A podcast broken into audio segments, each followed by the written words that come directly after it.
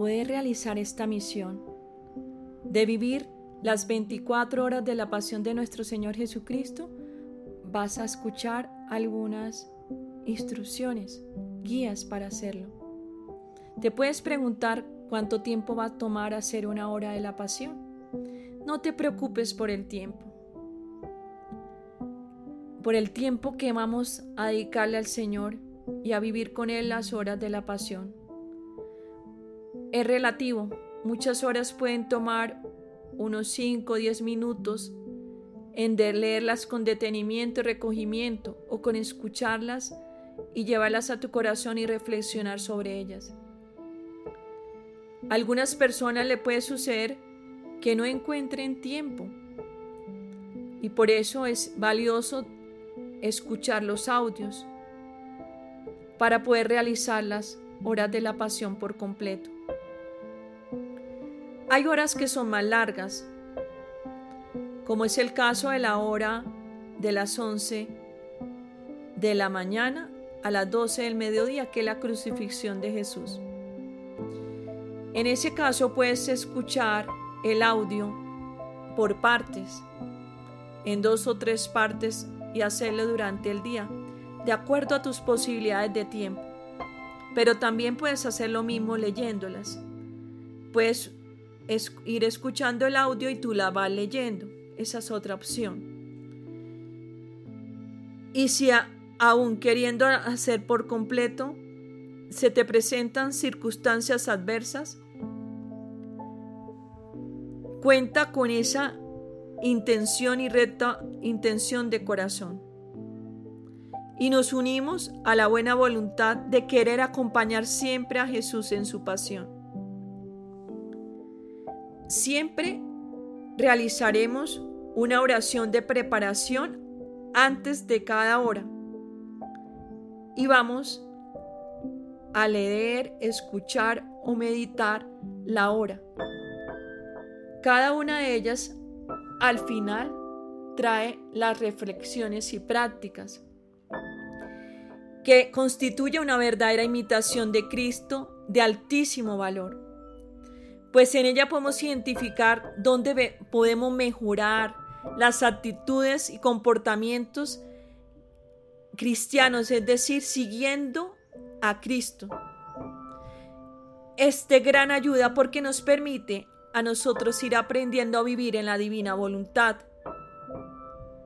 De acuerdo a, a esas enseñanzas de la sierva de Dios, Luisa Picareta. Se dice que las reflexiones y prácticas fueron escritas por Luisa y por San Aníbal. Este último la retocó de algún modo para darle cierto estilo. Este es el consentimiento de varios expertos en lo que se refiere a los escritos de Luisa Picareta. Como les compartía, siempre hay una oración de preparación y una oración de acción de gracias. La de preparación se, se hace antes de cada hora y la oración de acción de gracias para después de cada hora. ¿Qué es aconsejable? Siempre y en todo momento debemos preparar cualquier acción y hacerlo en el nombre de nuestro Señor. Y por eso podemos iniciar haciendo, persinándonos y haciendo una oración que nos permita agradecer al Señor por este privilegio de acompañarle en las horas de la pasión hacemos la oración de preparación, que es para cada una de las horas. Hay una excepción. Durante las tres horas de la oración en el huerto de Hexemaní, vas a encontrar una oración tanto de, de preparación como de acción de gracias particular para esas tres horas. Y luego vuelves y retomas la habitual la que es para todas las horas. Nosotros debemos pedirle a Dios nuestra alma Pedirle al Espíritu Santo que este momento, estas oraciones sean de su agrado. Pedirle su ayuda. Rectificar las intenciones con las que queremos orar y ofrecer esta oración, como lo estamos haciendo por nuestro matrimonio, por ir a la cruz con el Señor, es el Espíritu Santo que va a orar en nosotros, pidiendo por nuestro amado esposo o esposa, para que en representación de él o de ella nosotros, siendo una sola carne, nos unamos juntos, ese, ese corazón conyugal esté orando con el Señor. Por tanto, si lo que deseamos es hacer una oración agradable al Señor y que sea provecho para nuestro corazón conyugal, siempre hagámoslo y hagamos esa oración de preparación con todo el corazón. Y lo mismo para unirnos en esa divina voluntad y unir nuestras intenciones a la divina voluntad Invitemos al Espíritu Santo a que ore en nosotros, a que sea el mismo Señor Jesucristo en nosotros. Finalizamos siempre con la oración de acción de gracias.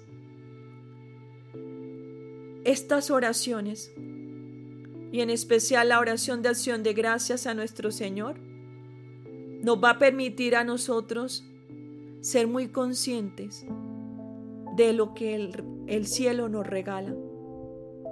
Y sobre todo confirmarle nuestro sí, nuestro deseo de reparar junto a Él por todo lo que hemos participado y va a ir, ha ido hiriendo el corazón de nuestro Señor al no valorar el sacramento matrimonial.